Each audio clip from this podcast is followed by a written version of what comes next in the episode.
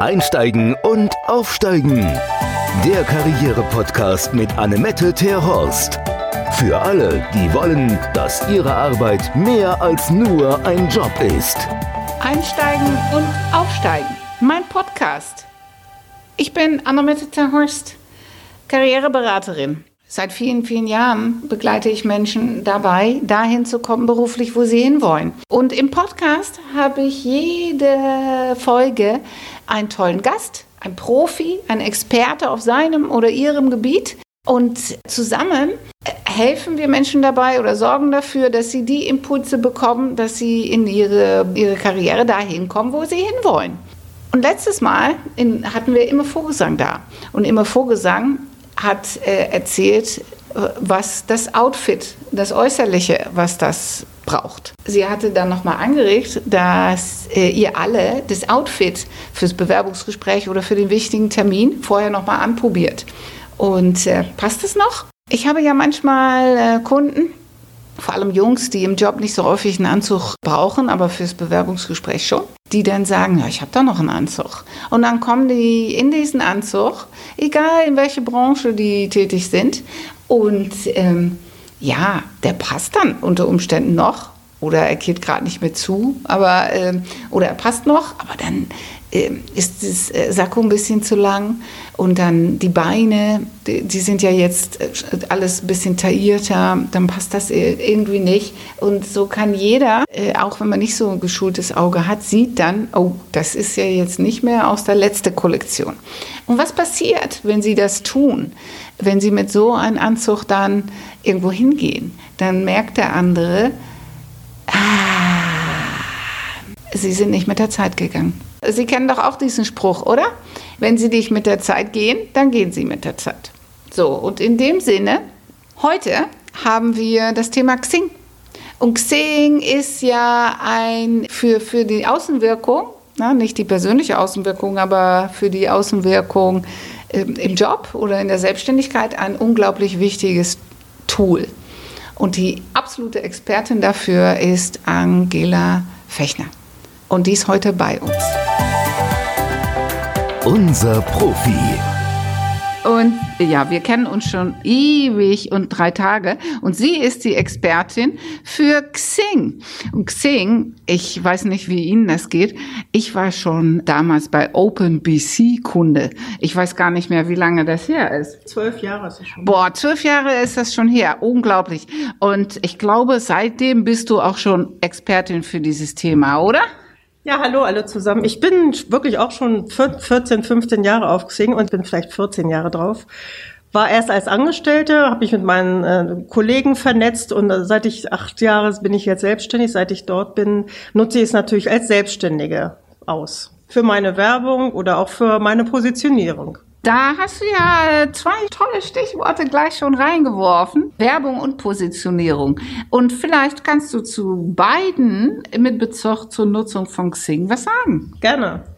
Wichtig ist aus meiner Sicht, dass die Felder alle aktuell und gut ausgefüllt sind. Und da ist das erste wichtige Feld ist natürlich ein super Profilbild. Ich sehe ganz häufig Urlaubsbilder oder Bilder, die in einer lässigen Atmosphäre aufgenommen sind. Und äh, wenn man professionell rüberkommen möchte, ist natürlich ein super Bild ganz wichtig. Die nächsten Punkte sind die Felder Position, Name des Unternehmens. Je nachdem, ob ich angestellt bin oder selbstständig, kann ich diese Felder aber auch kreativ nutzen, um schon einen Impuls für meine Profilbesucher zu setzen. Und was ganz Neues, seit einem guten Dreivierteljahr gibt es ja die Xing-Visitenkarte. Und das ist nochmal eine zusätzliche Werbefläche, aber auch eine Darstellungsmöglichkeit, um mich von meinen Mitbewerbern auch etwas abzuheben. Hier habe ich nämlich die Möglichkeit, mich kreativ mit einem tollen Bild meinen Besuchern zu präsentieren. Ja, das ist ja toll.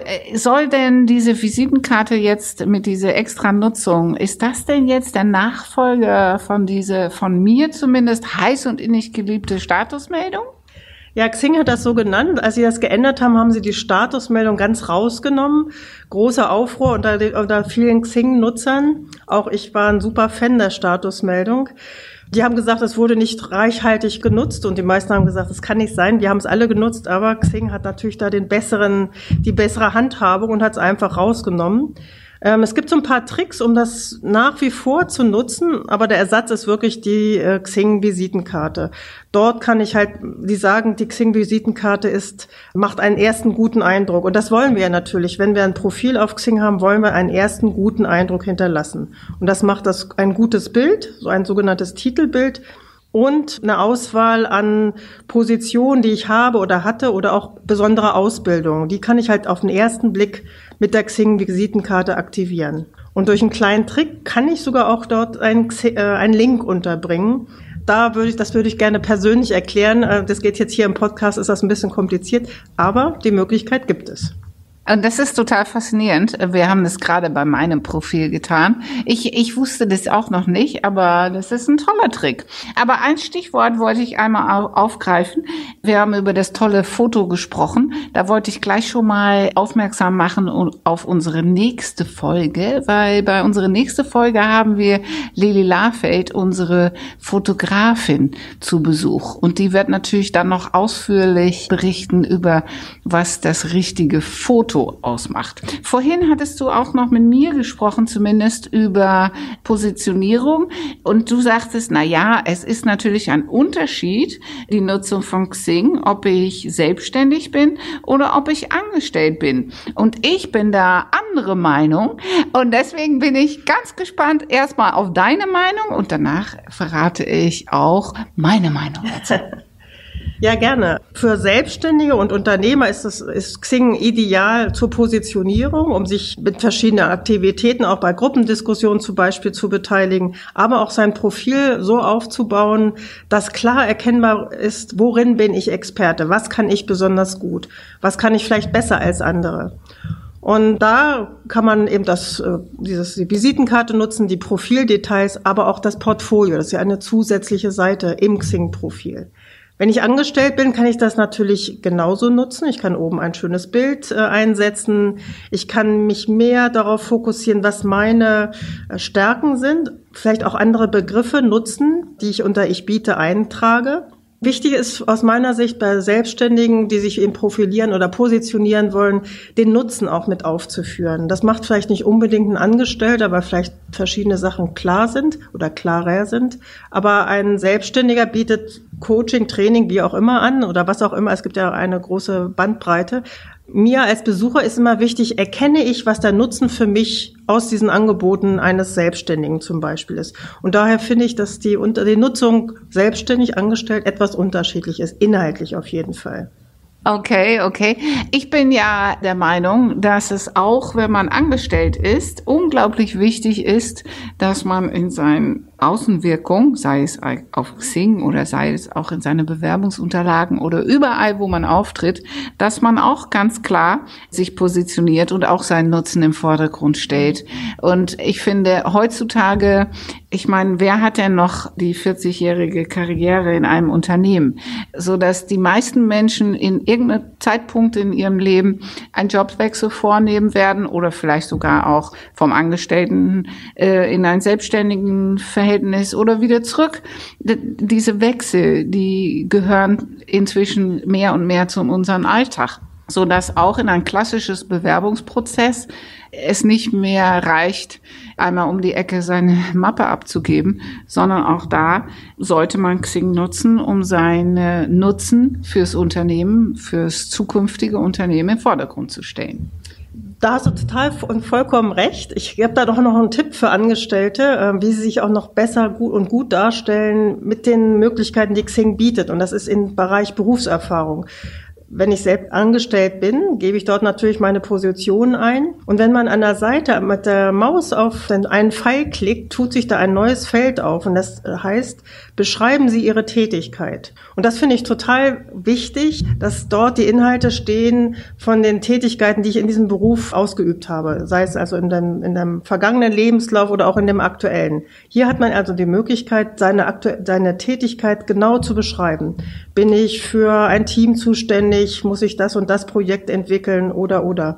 Für vergangene Berufserfahrung sage ich immer, schauen Sie in Ihr Zeugnis, gucken Sie sich die drei wichtigsten Dinge an, die Sie dort gemacht haben und übertragen Sie das in Ihr Xing-Profil in der Rubrik beschreiben Sie Ihre Tätigkeit. Das hat dann wirklich einen guten optischen Effekt. Aber das ist ja toll. Wir haben natürlich auch in unserem Alltag und wahrscheinlich begegnet es dir auch immer wieder diese Frage lieber Xing oder lieber LinkedIn. Du wolltest da nicht drüber reden, deswegen frage ich es jetzt. Ich bin nämlich der Meinung, dass es nicht unbedingt ein Entweder-Oder sein muss, sondern dass die sich auch gegenseitig ergänzen können. Und äh, was ich manche, die auch eine internationale Karriere anstreben, manchmal empfehle, ist ein Xing-Profil auf Deutsch und ein LinkedIn-Profil auf Englisch. Das wäre zum Beispiel eins von meinen Gedanken. Ich weiß nicht, wie du zu dieser gemeinsamen Nutzung stehst oder sagst du lieber doch nur Xing? Auf gar keinen Fall. Beide Netzwerke haben ihre Berechtigung und du hast ja schon einen super Hinweis gegeben. Was viele bei Xing vielleicht vermissen, ist dieses Internationale, aber die Ausrichtung ist nicht international, sondern auf den deutschsprachigen Raum zunächst beschränkt. Und wenn man international arbeitet oder auch Kontakte sucht, ist LinkedIn perfekt. Und diese Möglichkeit, Deutsch-Englisch seinen Lebenslauf auf LinkedIn einzugeben, kann man auf jeden Fall ideal nutzen. Der Unterschied, wenn es darum nochmal geht, ist angeblich ist die Zielgruppe auf LinkedIn mehr in Richtung Führungskräfte und Executives. Xing sagt man nach, dass es viel für Angestellte und Selbstständige ist. Ganz neu habe ich gestern entdeckt durch Zufall, dass es jetzt auch eine Executive-Mitgliedschaft auf Xing gibt. Die ist also brandneu. Man muss sich, wenn man eben eine Führungskraft ist und daran interessiert ist, sogar darauf bewerben, um dann ein gewisses Label nach außen hin zu bekommen. Dann steht da anstatt Premium oder Basis neben dem Profilbild Executive. Und man hat da noch ein paar mehr Vorteile.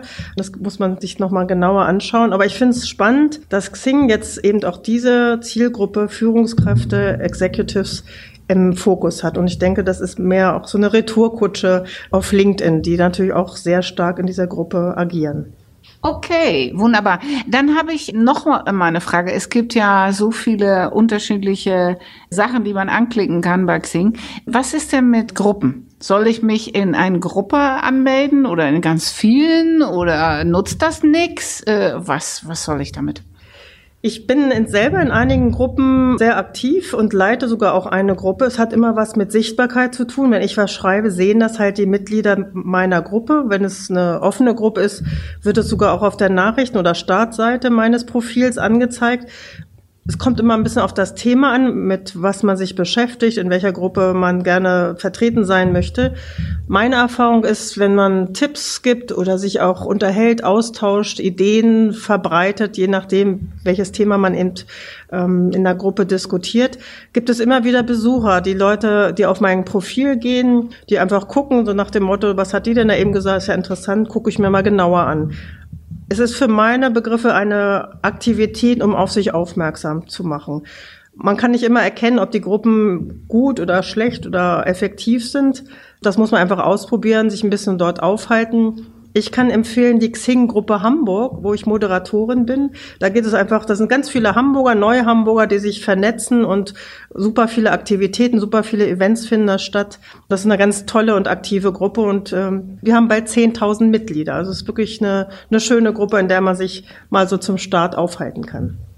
Was würdest du mir denn empfehlen, wenn ich meinen Job wechseln möchte? Weil viele unserer Zuhörer und Kunden sind ja gerade in beruflichen Veränderungsprozessen unterwegs. Und natürlich, wenn ich ein top gepflegtes Xing-Profil habe und ich bin auch in, in den Gruppen in meinem Fachgebiet, äh, Ingenieurwesen oder kaufmännisch oder irgendwie sowas angemeldet. Was kann ich denn noch tun, um Xing zu nutzen, an der richtigen Stelle zu geraten?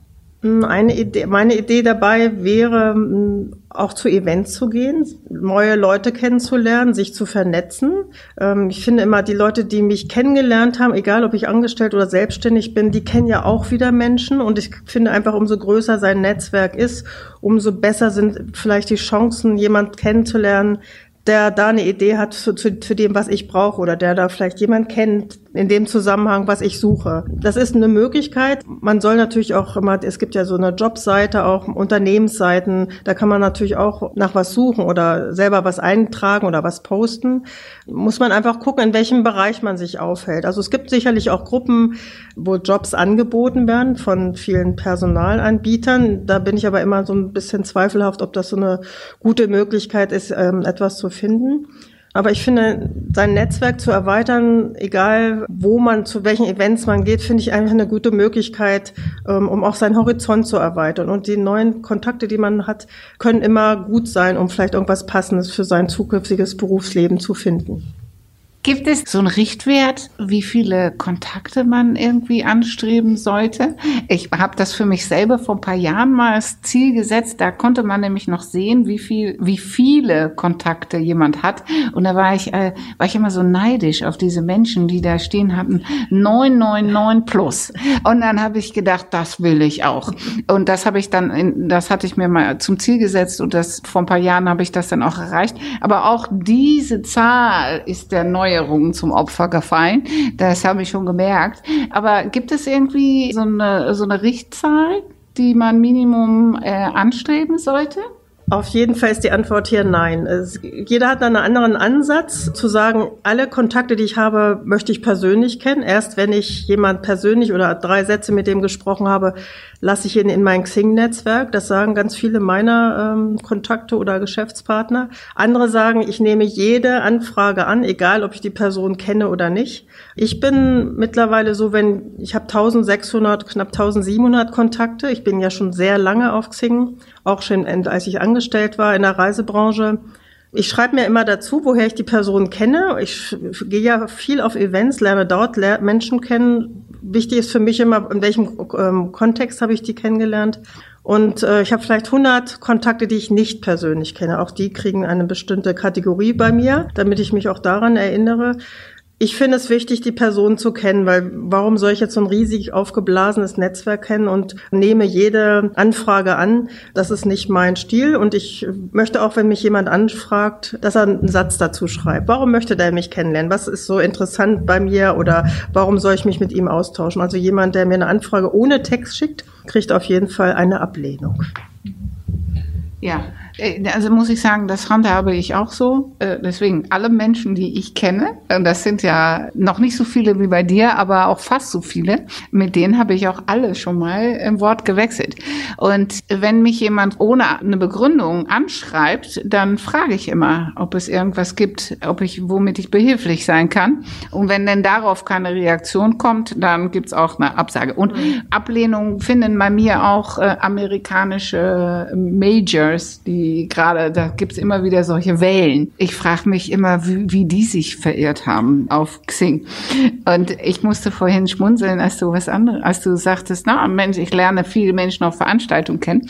Da ist mir einmal ein Malheur passiert. Ich war auch auf einer Veranstaltung und hatte irgendwie ja, fünf, sechs Leute auch gesprochen und hab die dann auch, hatte alle Visitenkarten da liegen und hab die dann alle äh, bei Xing, als ich nach Hause gekommen bin, eine Anfrage zum Vernetzen geschickt. Und eine, an einer Person konnte ich mich nicht mehr erinnern, aber da hatte ich auch ein Visitenkärtchen von. Und dann habe ich gedacht, na ja, gut, dann ist der wohl, stand er wohl daneben. Ich schreibe den auch an. Und dann habe ich den angeschrieben und dann stellte sich heraus, dass das der Freund von der gute Bekannte von mir ist, die wir äh, an den Abend davor in der Kneipe kennengelernt hatten. Und er sagte dann, als er mir das nächste Mal sah, was hast du mir denn für eine komische Xing-Anfrage geschickt? Deswegen kann auch manchmal schief gehen. Deswegen, das ist mir, damit mir das nicht passiert, sagen wir es mal so rum, schreibe ich mir immer eine kleine Notiz hinten auf, auf die Visitenkarte, wenn ich an einem Abend zum Beispiel drei, vier, fünf äh, Karten habe und ich dann denke, okay, vielleicht erinnere ich mich nicht mehr dran, das ist sicherlich ein kleiner Trick, den du bestimmt auch kennst, aber vielleicht hast du, ist es einfach in der Tasche dann durcheinander gekommen. Da kann sowas natürlich mal passieren. Das war schlimmer. Ich habe auch auf seinem Kärtchen den Namen von der Veranstaltung hinten drauf geschrieben. Aber auf jeden Fall zu diesem Thema Schreiben auf Visitenkarten tun Sie, tun Sie sich und äh, alle anderen Gefallen. Tun Sie das bitte nicht, wenn der Mensch noch daneben steht. Weil das ist auch echt ultra unhöflich. Das sollte man auch lieber lassen. Ja, hast du denn ähm, noch weitere Informationen über Xing, die du unbedingt mit unseren Zuhörern teilen möchtest? Ich möchte allen Teilnehmern oder alle, die zuhören, gerne sagen, dass Xing ein super Medium ist, um sich eben gut darzustellen und es aber auch immer sehr wichtig ist, regelmäßig sein Profil zu überprüfen und zu gucken, stimmt das überhaupt noch alles, was da drin steht. Äh, bevor wir hier angefangen haben mit der unserer Unterhaltung, ist bei mir aufgefallen, dass äh, auf meinem Profil noch eine Veranstaltung steht, die noch vom Datum her bevorsteht, die ich aber gestern abgesagt habe. Das ist also auch ein Fauxpas sozusagen. Und das erste, was ich mache, wenn ich, wenn hier die Mikrofone geschlossen werden, ist natürlich diese Veranstaltung aus meinem Profil rauszunehmen. Also immer draufschauen, ist es noch aktuell, Passt es noch zu dem, was ich mache? Sehe ich überhaupt noch so aus auf dem Bild, äh, wie ich wirklich aussehe? Das habe ich auch schon ganz oft erlebt, ja. dass da Leute sagen, ach, das habe ich ja vor sechs Jahren gemacht und es sitzen fast andere Menschen vor mir, wenn ich mich mit ihnen treffe. Das ist natürlich auch nicht besonders professionell, wenn sie dann sich bewerben oder wie auch immer und anders aussehen als äh, in der Realität auf ihrem Profil. Also nutzen Sie alle Möglichkeiten, füllen Sie alles aus. Ich habe noch eine Frage, ist mir noch eingefallen. Ja, ja? gerne. Soll ich mich jetzt für ein Basis- oder ein Premium-Mitgliedschaft entscheiden? Also die Basismitgliedschaft hat natürlich einige Möglichkeiten nicht, die die Premium-Mitgliedschaft hat. Und ich finde, wenn ich mich für Xing entscheide und sage, ich will da jetzt äh, aktiv sein, ich möchte mein Profil darstellen, ich möchte es nutzen, um mich zu vernetzen, ist auf jeden Fall eine Premium-Mitgliedschaft die richtige. Erstens kann man diese Visitenkarte nicht vollkommen nutzen. Man kann kein Bild oben einstellen. Es hat ja so eine hellgrüne Darstellung und man sieht also beim ersten Blick sofort, okay, das ist ein Basismitglied. Man kann auch nur ein, zwei Berufserfahrungen rausstellen. Also es, man hat weniger Möglichkeiten. Man kann seine Besucher auf, das, auf dem Profil, kann man nicht zurückbesuchen. Da steht nämlich, ein Xing-Nutzer hat sie besucht. Man sieht nur das Bild, keinen Namen und hat auch nicht die Möglichkeit, die, die Person zurückzubesuchen.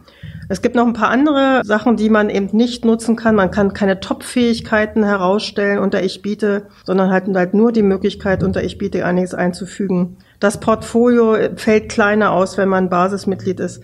Also wenn sich Xing, wenn ich mich dafür entscheide und ich sage, ich will es richtig nutzen, macht es Sinn, eine Premium-Mitgliedschaft abzuschließen. Es gibt ja auch Möglichkeiten, das für drei Monate auszuprobieren. Und in der Zeit kann man dann ja sagen, okay, es ist gut für mich, ich bleib weiter, dann kann man es ja verlängern. Also ausprobieren auf jeden Fall. Und ich denke, ein professioneller Auftritt, da gehört auch 6, 7 Euro 95 im Monat dazu, um einfach professionell sich darzustellen.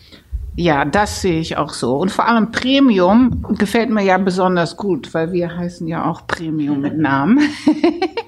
Deswegen alles gut. Ja, liebe Angela, vielen, vielen Dank für all diese tolle Tipps. Und ich kann auch alle Hörer empfehlen, wenn ihr einen professionellen Auftritt im Xing euch wünscht und dabei gerne einen Profi an der Seite hättet, dann kann ich persönlich keinen besseren empfehlen als Angela Fechner. Und sie hat auch für alle noch einen kleinen Goodie mit Tipps und Tricks vorbereitet. Und wenn ihr Interesse daran habt, dann gerne, ihr kennt das schon, schreibt eine Mail an info@econex.de und dann schicken wir euch das sehr gerne zu. Vielen Dank fürs Zuhören und bis zu der nächsten Folge, habe ich schon gesagt, da reden wir über das Bewerbungsfoto. Tschüss zusammen. Einsteigen und aufsteigen. Der Karriere-Podcast mit Annemette Terhorst. Für alle, die wollen, dass ihre Arbeit mehr als nur ein Job ist.